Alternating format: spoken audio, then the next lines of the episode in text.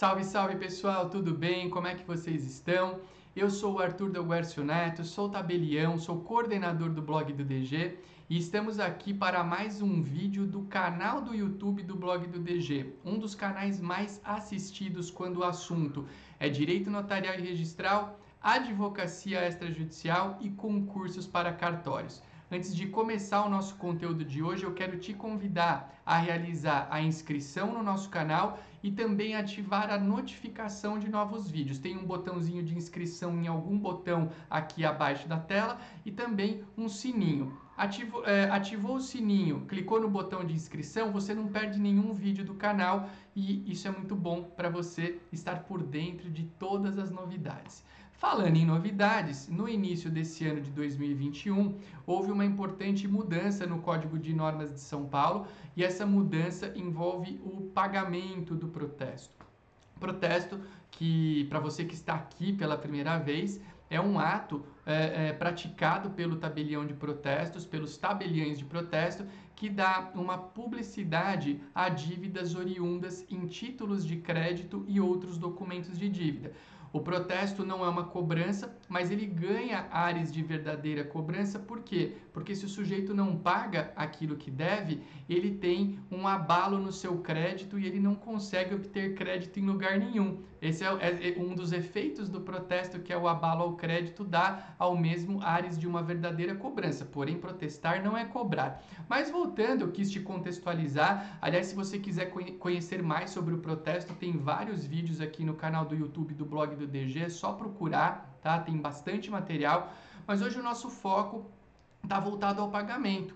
Pagamento que é um pagamento que no, no momento atual do tempo pode ser feito até por boleto bancário. O devedor de um protesto, eh, de um título, né, na verdade, ou de um outro documento de dívida encaminhado a protesto, ele pode pagar até com boleto, a opção de uso de cartão de débito, crédito. Quando a gente fala de pagamento em cartório, às vezes a gente pode ter uma ideia um pouco antiquada, mas os cartórios estão super adequados à realidade moderna para auxiliar credores de todo o Brasil a recuperarem os seus créditos. Mas eu quero trazer aqui para você a mudança e para trazer a mudança eu quero te contextualizar também. Vamos ter uma mini aula sobre pagamento de protesto aqui. O item 64 do Código de Normas de São Paulo afirma que o pagamento de título e documento de dívida apresentado para protesto será recebido pelo tabelião de protesto competente no valor igual ao declarado pelo apresentante, acrescido dos emolumentos e despesas comprovadas cuja cobrança tenha respaldo na lei ou em ato normativo da Corregedoria Geral de Justiça. Então, toda vez que o, a pessoa vai pagar um título a protesto, o credor ele vai, ele apresenta para o cartório e o cartório é, é, passa, além desse valor que o sujeito, que o devedor tem que pagar, os emolumentos do tabelião de protestos que tem previsão legal, tá? E esse valor dos emolumentos, ele é distribuído para uma série de entidades, ele não fica só para o cartório, tema também já abordado em outros vídeos aqui do canal. Onde é que está a novidade da, da mudança, dessa mudança que o provimento número 2 da Corregedoria de São Paulo trouxe? Antigamente, aqui eu sinalizei em vermelho porque esse item não existe mais, as, é, tinha essa previsão de que microempresas e empresas de pequeno porte, atentas aos benefícios do artigo 73 da Lei Complementar 123, uh, elas terão, para ter a isenção prevista nessa lei, que nós vamos ver daqui a pouquinho, elas têm que demonstrar a sua qualidade mediante uma ficha cadastral da JUSCESP ou uma certidão do Registro Civil de Pessoas Jurídicas é, e essa certidão tinha uma validade até 31 de janeiro de cada ano, uh, as emitidas no curso do exercício fiscal anterior. Então, esse artigo, esse item 64.2, ele não existe mais. Mas aí você vai me perguntar, Arthur, mas esse benefício que você vai tratar logo na sequência acabou? E não, o que acabou e que eu quero que vocês já guardem de imediato é o que? É esse prazo da certidão comprobatória da qualidade de microempresa ou empresa de pequeno porte. Que benefício é esse que essas empresas, microempresas e empresas de pequeno porte têm? O protesto de títulos, artigo 73 da Lei Complementar 123, quando o devedor for microempresário ou empresa de pequeno porte, é sujeito às seguintes condições. Inciso 1. Sobre os emolumentos do tabelião, não incidirão quaisquer acréscimos a títulos de taxas, custas e contribuições para o Estado ou Distrito Federal, carteira da Previdência, fundo de custeio de atos gratuitos, fundos especiais do TJ, bem como da associação de classe, criados ou que venham a ser criados sob qualquer título ou denominação, ressalvada a cobrança do devedor das despesas de correio, condução e publicação de edital para a realização da intimação.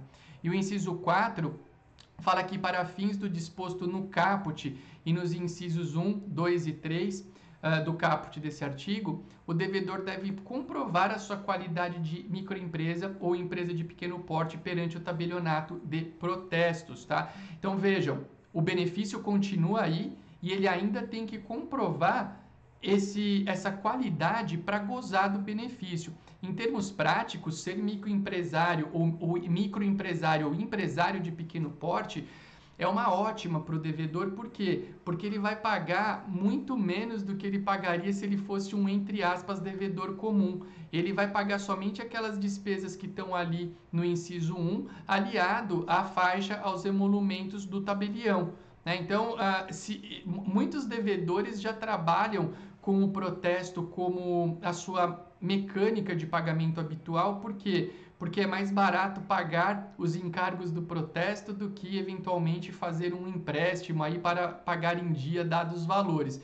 Claro que isso é algo muito particular, mas existe em muitas pessoas jurídicas. Elas, é, muitas pessoas jurídicas elas trabalham com esse fluxo.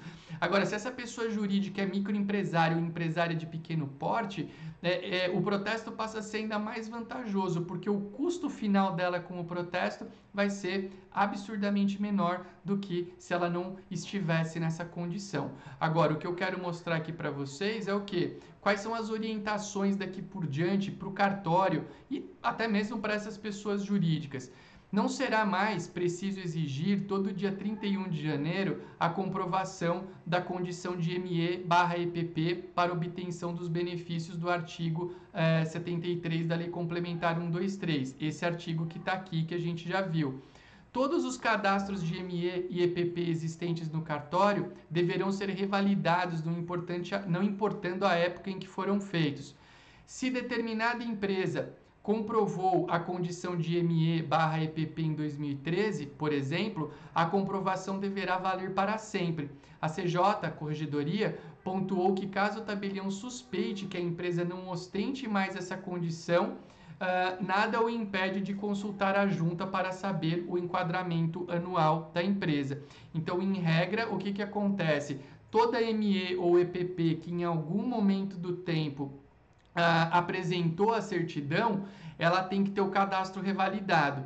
Agora, o que, o, o que a corregedoria fala é o que? Não há impedimento para o tabelião ah, apurar se essa mudança aconteceu, porque isso envolve inclusive o recolhimento dos emolumentos adequadamente. E por ser um assunto tão sério, a recomendação é que o tabelião, cada um vai criar o seu critério temporal, mas que o tabelião de maneira, uh, uh, uh, de, de, maneira previamente ajustada junto à sua equipe, que ele faça é, é, algumas vezes ao longo do ano, ou talvez uma única vez, uma conferência para ver se não houve alguma mudança nessa microempresa ou empresa de pequeno porte. Porque a, a mecânica confirmatória atualmente é muito simples. É muito fácil você saber se uma empresa é ou não ME ou EPP. Então, não tem mais. Ah, Arthur, mas eu não quero fazer essa confirmação e eu vou deixar a certidão ali que o cara me apresentou em 2014 e tá bom, vou largar lá. Tudo bem. Você tem amparo até legal para isso. Mas principiologicamente falando, não me parece uma boa você, entre aspas, aí lavar suas mãos e deixar a coisa rolando creio eu que tenhamos boas mecânicas, boas condições de evoluir é, com esse assunto de uma maneira mais segura juridicamente, com essas conferências de tempos em tempos.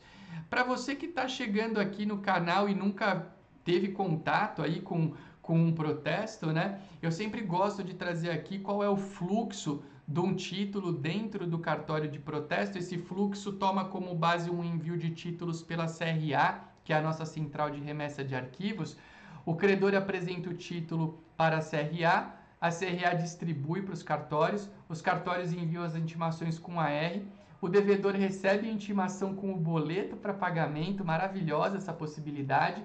O cartório recebe o pagamento e encaminha para a CRA que disponibiliza ao credor ou realiza o protesto dentro do prazo legal. E se ele realiza o protesto, ele comunica às entidades de restrição ao crédito. A CRA vinculada ao IEPTB, nessa ponta final da cadeia, faz todo o trabalho conciliatório para devolver ao credor o título ou documento de dívida com um desfecho, seja ele positivo ou não. Pessoal, antes de encerrar essa nossa aula de hoje, isso é uma verdadeira aula, né, disponibilizada gratuitamente aqui para vocês no YouTube. Eu quero convidá-los a conhecer todos os meus livros que em sua integralidade aí praticamente tratam do cartório de protesto. Eles podem ser adquiridos no site da YK Editora que está aqui na tela e também convido cada um de vocês a conhecerem aqui as nossas outras redes sociais, todas elas blog do DG, Instagram tem bastante conteúdo. Tá aqui o site do blog, e-mail do blog, canal do Telegram do blog e lá embaixo o coaching notarial e registral, que é o meu principal projeto acadêmico nesse momento do tempo, voltado a divulgar positivamente a atividade notarial e registral, a te preparar para concursos, para melhor desenvolver o direito notarial e registral. Se você gostou dessa aula, uma aula gratuita mesmo, preparada aqui com muito carinho para vocês que nos seguem no YouTube, eu te peço uma única gentileza. A única gentileza é que, na verdade, duas, que você curta esse vídeo e que você compartilhe ele com pessoas que você entenda que possam ter interesse no assunto. Por quê? Porque dessa maneira você me ajuda a propagar cada vez mais positivamente o direito notarial e registral. Espero que tenham gostado. Até breve, até um próximo vídeo aqui ou em alguma de nossas redes sociais. Um abraço.